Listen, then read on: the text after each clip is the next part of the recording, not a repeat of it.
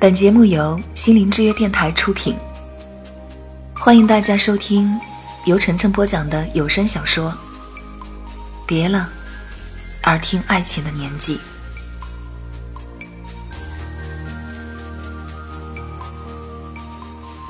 喜欢收听我节目的朋友们，可以关注我的微信公众号“心灵之约 FM”，个人微信主播晨晨首字母 FM。欢迎大家关注我的公众号，订阅我的专辑。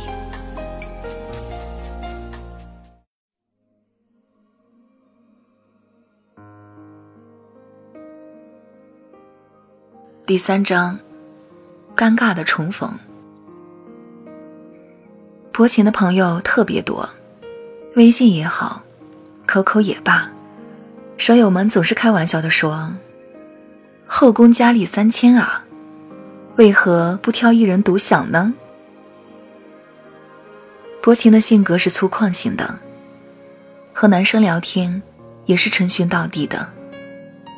他从来没有想过在好哥们儿中找一个，何况心里还住着一个冯静阳呢。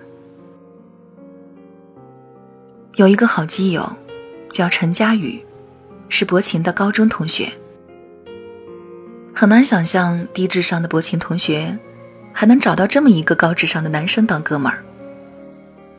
陈佳宇高三的时候，脑袋像被驴踢了似的，发愤图强，挑灯夜战。智商的能量源源不断的迸发出来，随后一考成名。巧的是，陈佳宇和薄情的大学在同一个城市，赫赫有名的 C 大。比冯静阳的 H 大还有名气。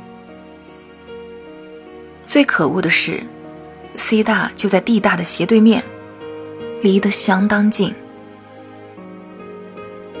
薄情和朋友们总叫陈佳宇“佳佳”，佳佳的同音不同字听起来特别女性化的小名，他也从来不生气。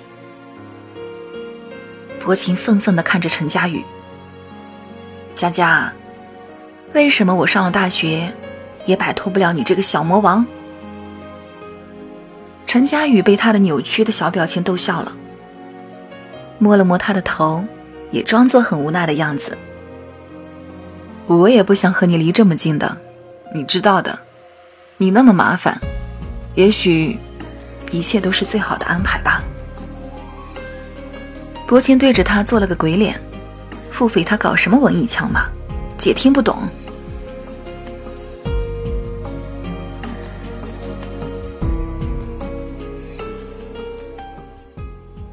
最近，迷糊蛋薄情上课的时候，因为趴在桌子上睡觉，把眼睛放在了抽屉里。下了课，迷迷糊糊的缠着康景景，一路回了寝室。要看电视剧的时候，才发现眼睛搞丢了。这让薄情哭笑不得，又不能去找。大妈肯定收拾走了，哎，又得破费了。第二天上午。没有课的薄情，极不情愿地从床上爬起来，去学校旁边的眼镜店配眼镜去了。又重新验了一下光，左右眼又各增加了五十度，左眼还加个散光。那个验光的人一看薄情就知道，他是个天天抱着手机玩的主。薄情在心里想，看小说得注意点了，不然那两个眼睛啊。全散光了，以后看人都看成四个眼了。薄情戴着刚配好的眼镜，边走边给妈妈打电话，想要诉说一下自己的悲惨境遇，好让妈妈心甘情愿报销。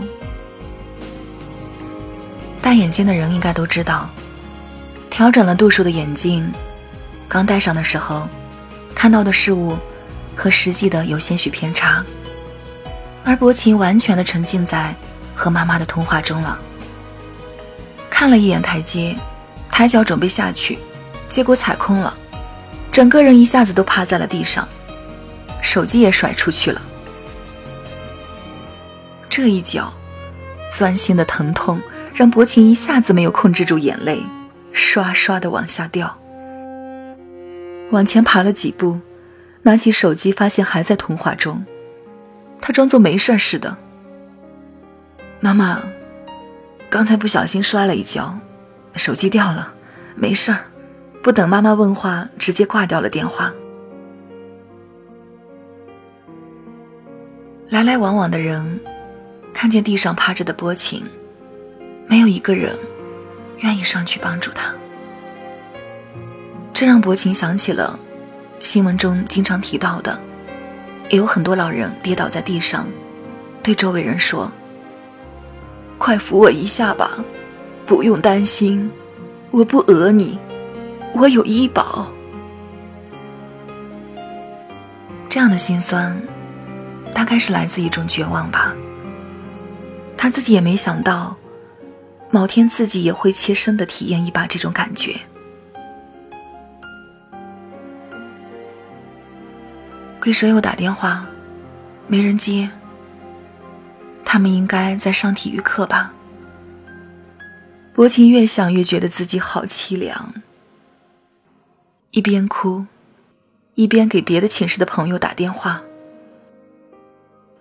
接到电话的小辉和磊磊，二话不说就奔下了楼。两个人把薄情背上了五楼，又给他买来了云南白药。薄情的脚裸肿了，不能着地。小慧和蕾蕾看见薄情哭哭啼啼的，两个人也坐下来陪着她安慰她。薄情很感动，他对于这种表达感情很是拘谨，内心特别感动，特别感谢在急需的时候，他们出现在他的面前。在微博上看到，当你特别烦躁的时候，先保持冷静，或者看一部开心的电影，或者喝一大杯茶，或者穿上跑鞋，出去跑上十公里。不要试图和朋友聊天，朋友是和你分享快乐的人，而不是分享你痛苦的人。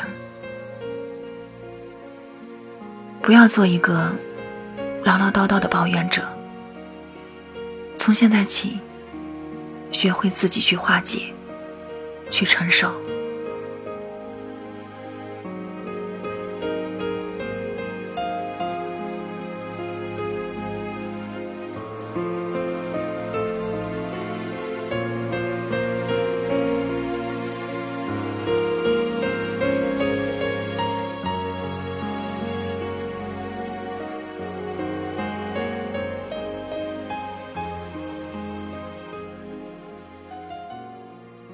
薄情情绪不好，觉得自己总是那么倒霉。他们两个在身旁安慰着他，自己也把负能量带给他们了吧？朋友就是这样吧，痛苦也不是不能分享的。后来再想起那段时光，薄情总是充满了感动和快乐。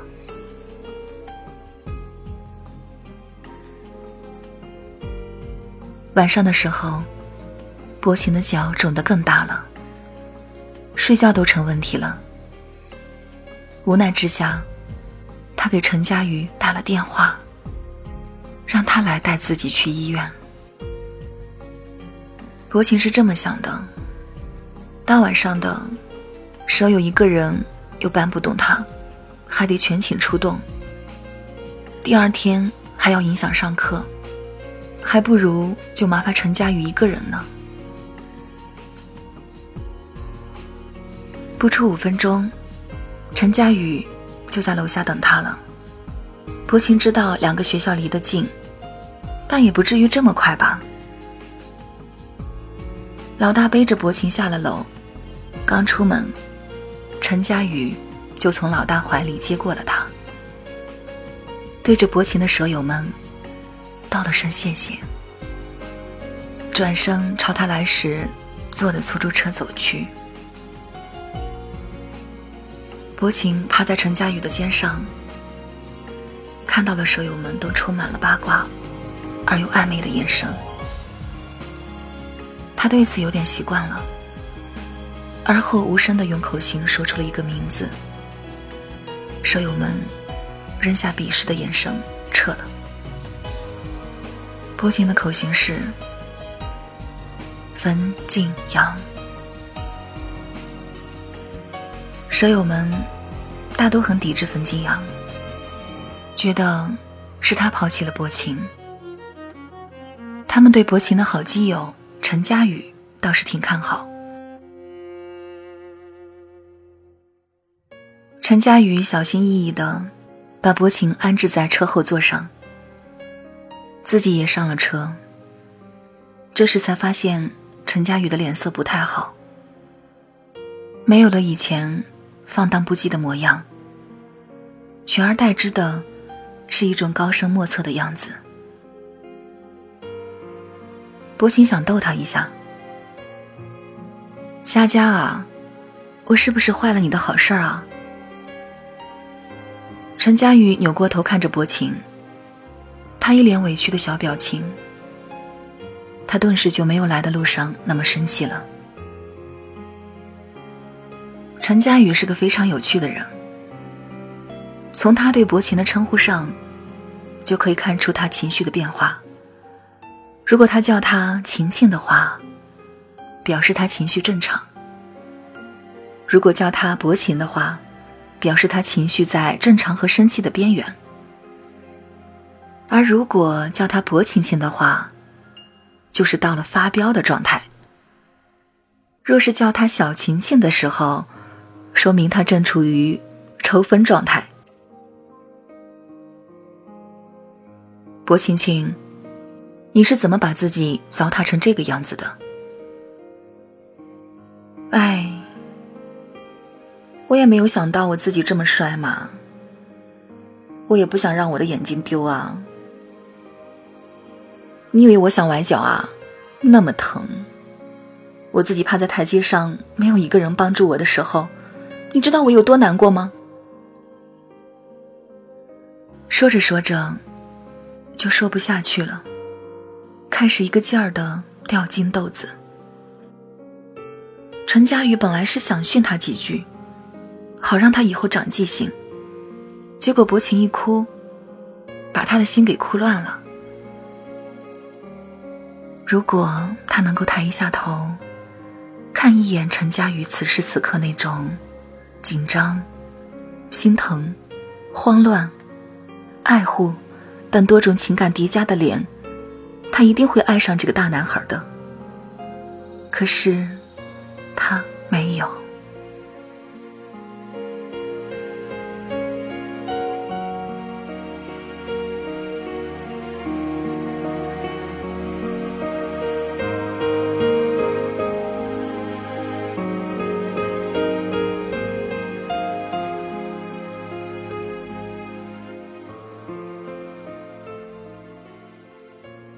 下了车，陈佳宇抱着薄情，到了医院大厅。当陈佳宇四处张望着，焦急的寻找挂号的地方时，看到了一个他不想让薄情看到的人。感觉陈佳宇身体僵了一下。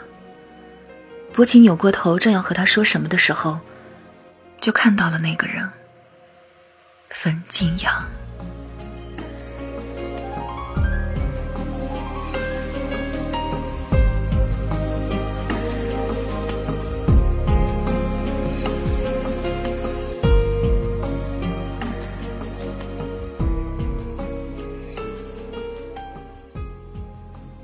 陈佳宇和冯静阳算是认识吧，总是在一起打篮球。两个人的球技不分上下。陈佳宇之前总是在薄情面前说冯静阳球技不咋地，薄情总是气得踹他。大学之后，已经有两年没有再相见了吧？高中那些小孩子似的恩恩怨怨，也早就随风而逝了。是该打招呼了。陈佳宇抱着薄情，大方的向冯静阳走去。天知道，薄情两手圈着陈佳宇的脖子，是有多紧？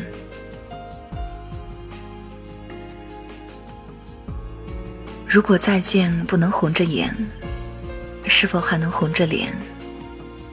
就像那年仓促，刻下永远一起那样美丽的谣言。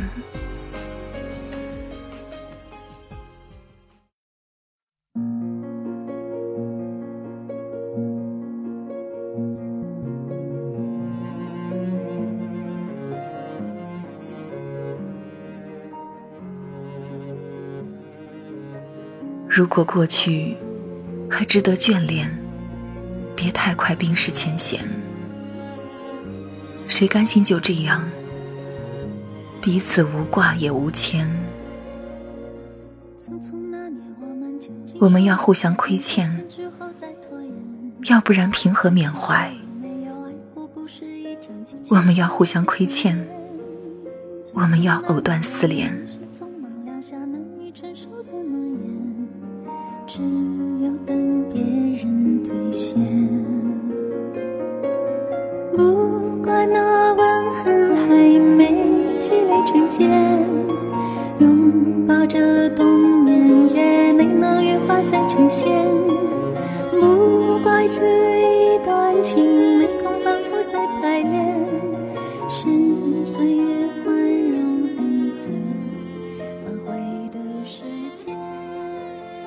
薄情脑中出现了这首歌，非常逗逼的想，自己是该红着脸，还是该红着眼呢？他已经忽略自己的脚伤了，也忘记自己是在陈佳宇的怀里，更忘记了自己的胳膊紧紧地圈着他的脖子。这种姿势，无论谁。都会想歪的。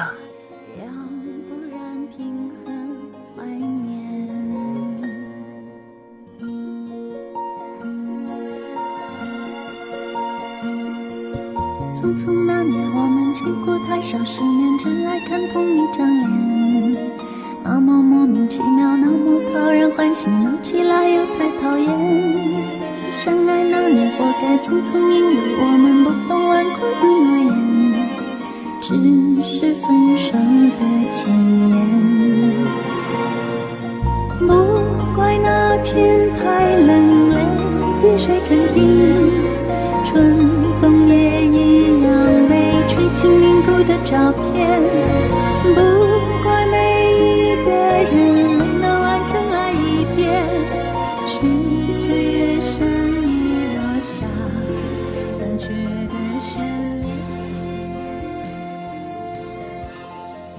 欲知后事如何，请看下集分解。